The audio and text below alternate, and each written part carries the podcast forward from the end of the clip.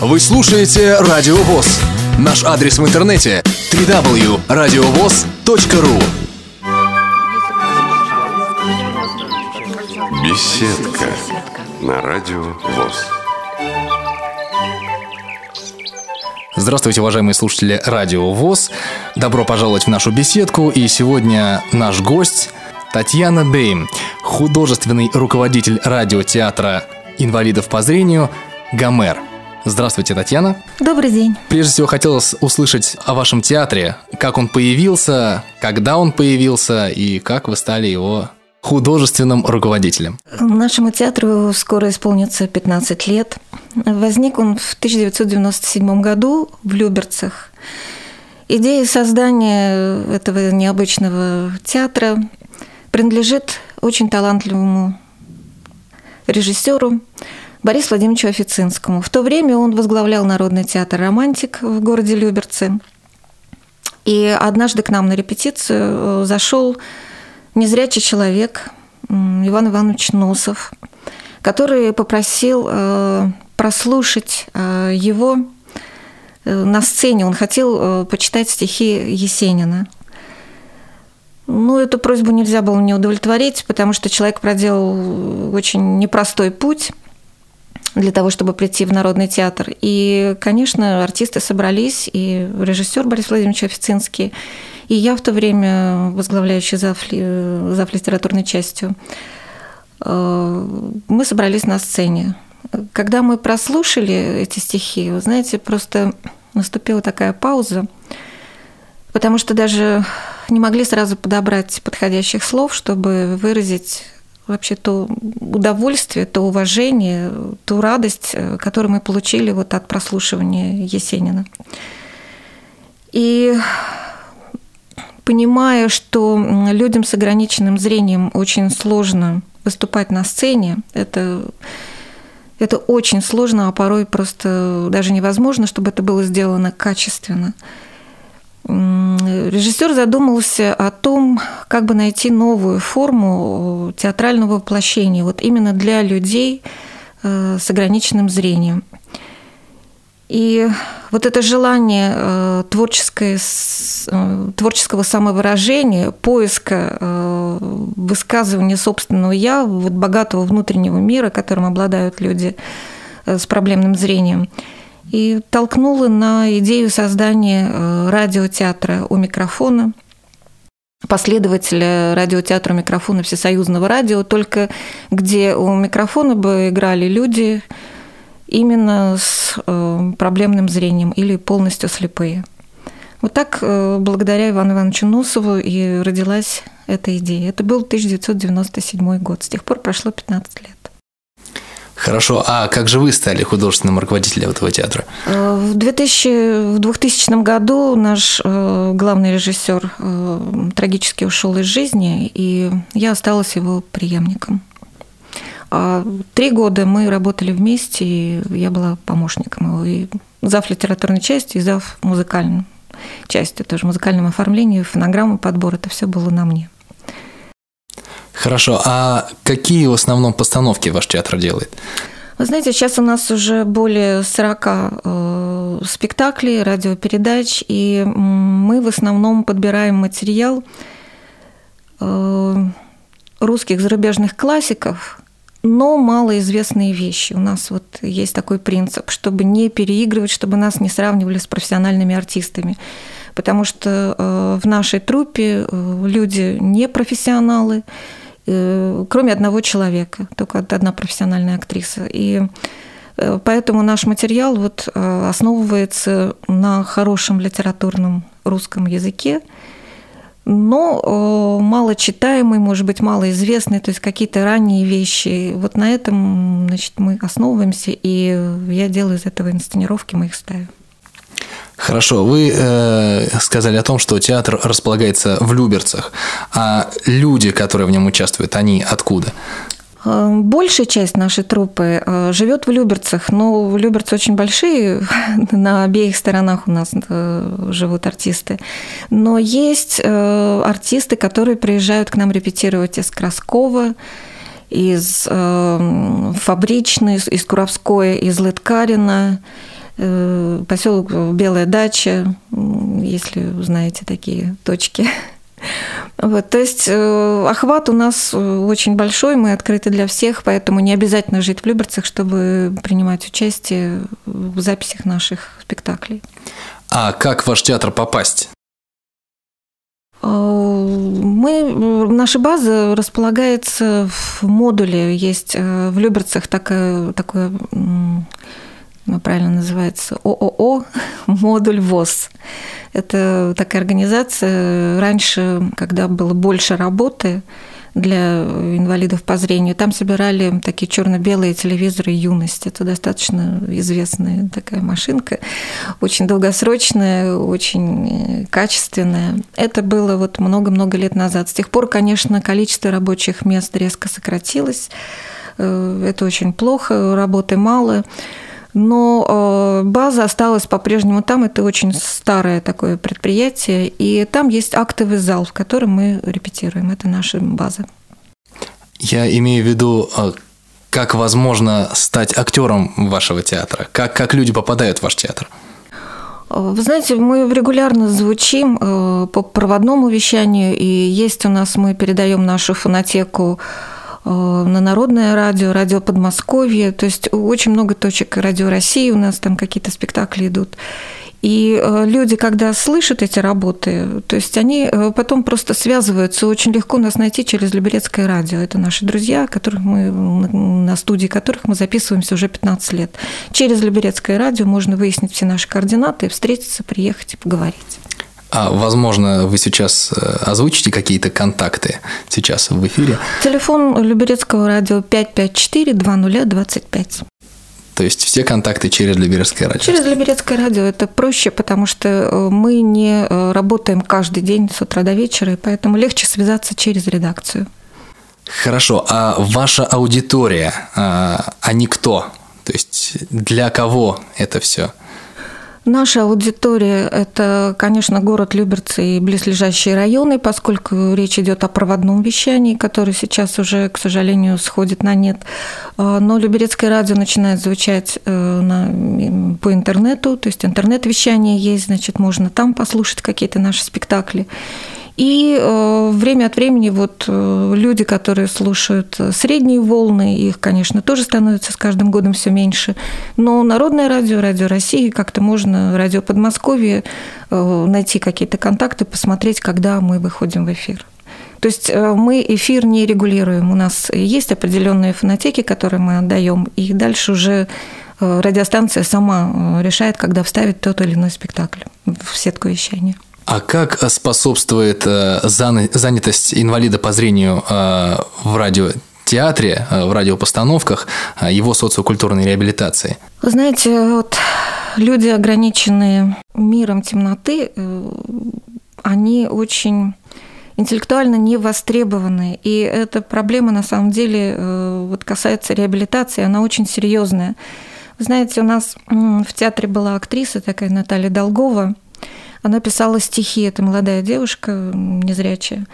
И вот у нее были такие строчки, я думаю, это лучше всего ответит на ваш вопрос. С нами судьба поступила жестоко, обрекла нас на четыре, обрекла нас на четыре стены. Кто бы знал, как мы одиноки под охраной глухой тишины. Вот под охраной глухой тишины, вот мне кажется, здесь настолько понятна беспомощность э, людей, которые вынуждены часто просто находиться дома и э, не имеют возможности контактировать с людьми. Не, речь даже идет не о том, чтобы творчески самовыражаться.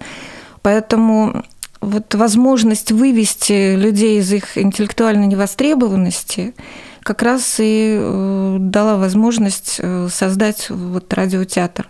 Э, то есть, когда человек работает у микрофона, и этот микрофон скрыт от посторонних глаз, ему легче э, раскрыть э, себя, раскрыть собственное «я». Плюс люди с ограниченным зрением, у них очень своеобразный внутренний мир, необычные оттенки голосовые и интонации какие-то тембральные – это очень используется в работе. То есть э, мы подбираем такие спектакли, где человек, э, поскольку у нас артисты не профессионалы, как я уже говорила, э, мы подбираем спектакли, где роли или литературные какие-то персонажи наиболее близко могли бы ответить внутреннему содержанию человека, исполняющего эту роль. И Часто, когда э, человек может выразить то, что он не может выразить в обыденной жизни, это помогает ему открыть какие-то новые внутренние стороны. И, конечно, это большое дело для вот, в реабилитации такого человека в социуме. А каковы особенности работы с инвалидами по зрению? И есть ли, может быть, какие-то, э, мы уже вот об этом говорили, может быть, более подробно, плюсы в их восприятии? Знаете, особенности работы э, заключаются в том, чтобы помочь человеку выучить э, текст его роли. Это самая главная проблема, потому что э, возможности читать есть у нас артисты, как такой специальный термин с подглядом, которые могут читать тексты со страницы, если я их печатаю размер шрифта 26. Вы понимаете, какой это размер. Э, большая часть наших артистов вынуждены учить э, наизусть э, тексты, и поэтому значит, я записываю их на аудиокассеты, поскольку аудиокассеты легче в обращении, в работе, чтобы их перегонять туда-сюда, если человек не видит, то есть на специальных таких маленьких магнитофончиках, да, для того, чтобы выучить. Э, обычно вот женскую, женские роли начитываю я, и мужские мне помогает мой сын. Он закончил театральную академию, и он начитывает мужские.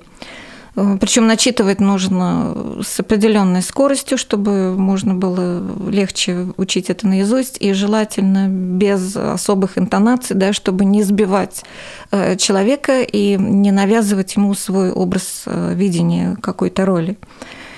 Мы пробовали записывать какие-то роли по Брайлю. У нас был артист, который в совершенстве владел, то есть очень бегло читал по Брайлю.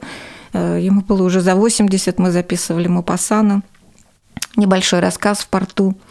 И у него была роль ведущего. Он переложил, э, то есть он нашел в библиотеке ВОЗ э, этот материал, этот рассказ переложенный, значит, написанный азбукой Брайля, и когда он принес его на репетицию, я увидела, что этот рассказ, который длится минут 12-13 в эфире, и занимает э, ну, примерно 3-4 печатных листа обычных, э, по азбуке Брайля он принес просто толстый альбом, э, ну, там было страниц 50-60 вот так картонных, да, на которых накалываются буквы. И скорость его, несомненно, была высокой, он просто, рука его там порхала над страницами, он быстро-быстро водил. Но когда мы начали слушать это на записи, это все равно была очень большая заторможенность. То есть нам приходилось делать, не, не, не помню уже какое количество дублей, чтобы добиться Э, соответствие звучания с другими артистами. Он не мог быстрее. Это скорость восприятия и скорость отдачи, она разная. Здесь идет диссонанс. И мы поняли, что от э, азбуки Брайля, к сожалению, нам придется отказываться и учить только наизусть. Артисты театра, кто они? Какой у них средний возраст, какой социальный статус? Средний возраст наших артистов от 50 и выше – Э, у нас были более молодые артистки, они, к счастью, устроили свою личную жизнь, судьбу и вот даже сумели родить детей, и поэтому сейчас э, имеют удовольствие заниматься своей семьей. И в театр уже времени не хватает ходить. Э, социальный статус, люди в основном пенсионеры, если говорить о таком возрасте, ну, э, кто-то иногда подрабатывает ну, какими-то отдельными там секретарскими возможностями или там сопровождающими какими-то. Ну, вы знаете, это настолько незначительный заработок. В основном речь все сводится к пенсии по инвалидности. Она очень низкая в области, поэтому эта тема вот очень больная. Меня все время мучает э, вопрос, чем можно помочь. Вы знаете, иногда доходит до того, что не на что купить лекарства, буквально вот так. И мы стараемся тоже как-то обращаться к депутатам. Вот сейчас у нас нужна была капельница, очень дорогая, там 20 тысяч. Представляете, что такое 20 тысяч капельница? И пришлось обратиться к либерецкому депутату. 5 тысяч а, мы на эту капельницу получили. Вот все, что мы как-то пытаемся еще помимо творчества немножечко поддерживать людей. Но поверьте, с каждым годом становится все труднее, и артисты становятся старше, и болезни, естественно, не отступают, и эта тема иногда перекрывает вот э, возможность и э, желание заниматься театральным процессом. Это очень такой тяжелый психологический момент. О нем тоже приходится говорить. Какая у театра финансовая поддержка? То есть как он существует? А, вы знаете, к сожалению, вот наше общество современное, оно далеко от такого социального совершенства, и мы зачастую забываем вообще о нашем долге перед инвалидами, о том, чтобы как-то оказывать поддержку. То, что по силам обычному человеку, обладающими всеми чувствами восприятия в полной мере, иногда оказывается совершенно невозможным для артиста с ограниченным зрением. У нас э, нет никакой спонсорской поддержки. У нас за 15 лет примерно два или три раза были разовые какие-то э, разовая помощь. А вы знаете, запомнилась, как ни странно, самая первая помощь и самая большая, я бы сказала. У нас э, часть передач звучит в Калининграде, бывшем Кёнигсберге, и там э, радиоволны захватывают Польшу и Германию э, краем. И пришла нам посылка из Германии от общества слепых.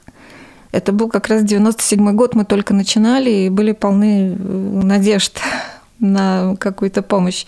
Так вот, оттуда пришла посылка. Это была коробка из-под обуви, наполненная самодельными аудиокассетами с немецкой пленкой эти аудиокассеты вручную собирали на предприятии вот немецкие слепые. А у нас э, тогда аудиокассеты, это 97 год, сейчас верится с трудом, но сложно было достать кассеты с хорошей пленкой. То есть, ну, они стоили дорого, мы покупали все на свои деньги. А наша отечественная пленка, которую там можно было как-то подешевле, она была очень некачественная по звучанию, и она часто ее там засасывала, заедала, там, в общем, было очень тяжело с ней работать. И вот этой кассеты, э, вот этой коробки с кассетами нам хватило где-то на год. Это было потрясающе совершенно, потому что это было очень необходимо. Бумага, потому что распечатывать там на 4-5 человек большие пьесы, это очень много уходит бумаги. Картридж, потому что тоже быстро кончается, приходится печатать очень крупными, ну, жирным шрифтом, и быстро все это заканчивается.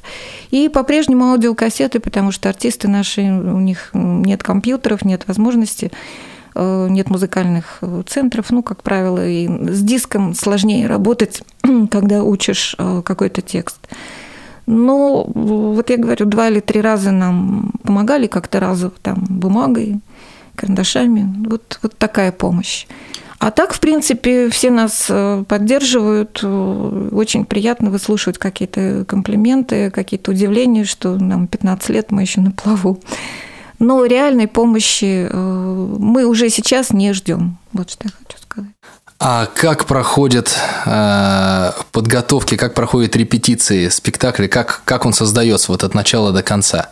Э, сначала ищется литературный материал, исходя из э, возможностей артистов. Э, как правило, эти э, передачи, эти спектакли, эти пьесы на 2-3 человека. Сейчас э, у нас вот уже э, последнее то, что мы записывали юбилей Чехова и женитьба Гоголя. Там есть уже, то есть там принимают участие пять артистов. Пять это максимально для того, чтобы мы могли разместиться в нашей студии на Люберецком радио. Просто там очень большое, небольшое помещение. Подбирается материал, распечатывается – Э, дальше записывается, э, кто может читать его, значит, получает в печатном варианте, кто не может читать, он получает аудиокассету записанную. И дальше идет самое сложное заучивание э, материала наизусть. Э, на это уходит много времени. Понимаете, тут еще такая специфика, что люди, у которых затронуто, э, значит, у которых проблемы со зрением, э, затронут еще и центр памяти немножечко. То есть у кого-то есть проблемы с запоминанием, есть какое-то короткое запоминание. Вот все мы выучили, какой-то отрывок, там несколько сцен ну, за один раз, там небольших человек рассказал, и э, через там 2-3 дня, когда снова репетиция, человек помнит просто отдельно выборочные какие-то моменты. Есть такое, это действительно очень непросто. Если этим заниматься постоянно, вот это опять же касается реабилитации, память улучшается прямо на глазах. Вы знаете, просто если все время учить, учить, учить, и летом не делать перерывов, а хотя бы учить какие-то четверостишья, то есть все время держать э, себя в напряжении в таком грамотном, э, то есть сдвиги очень большие. Во-первых, человеку намного легче становится запоминать, и память становится более долгосрочной. После того, как тексты выучены, начинаются какие-то сводные репетиции – сначала отдельные там сцены какие-то парные мы репетируем. Э, то есть по кусочкам собирается, потом начинаются уже какие-то прогоны дальше.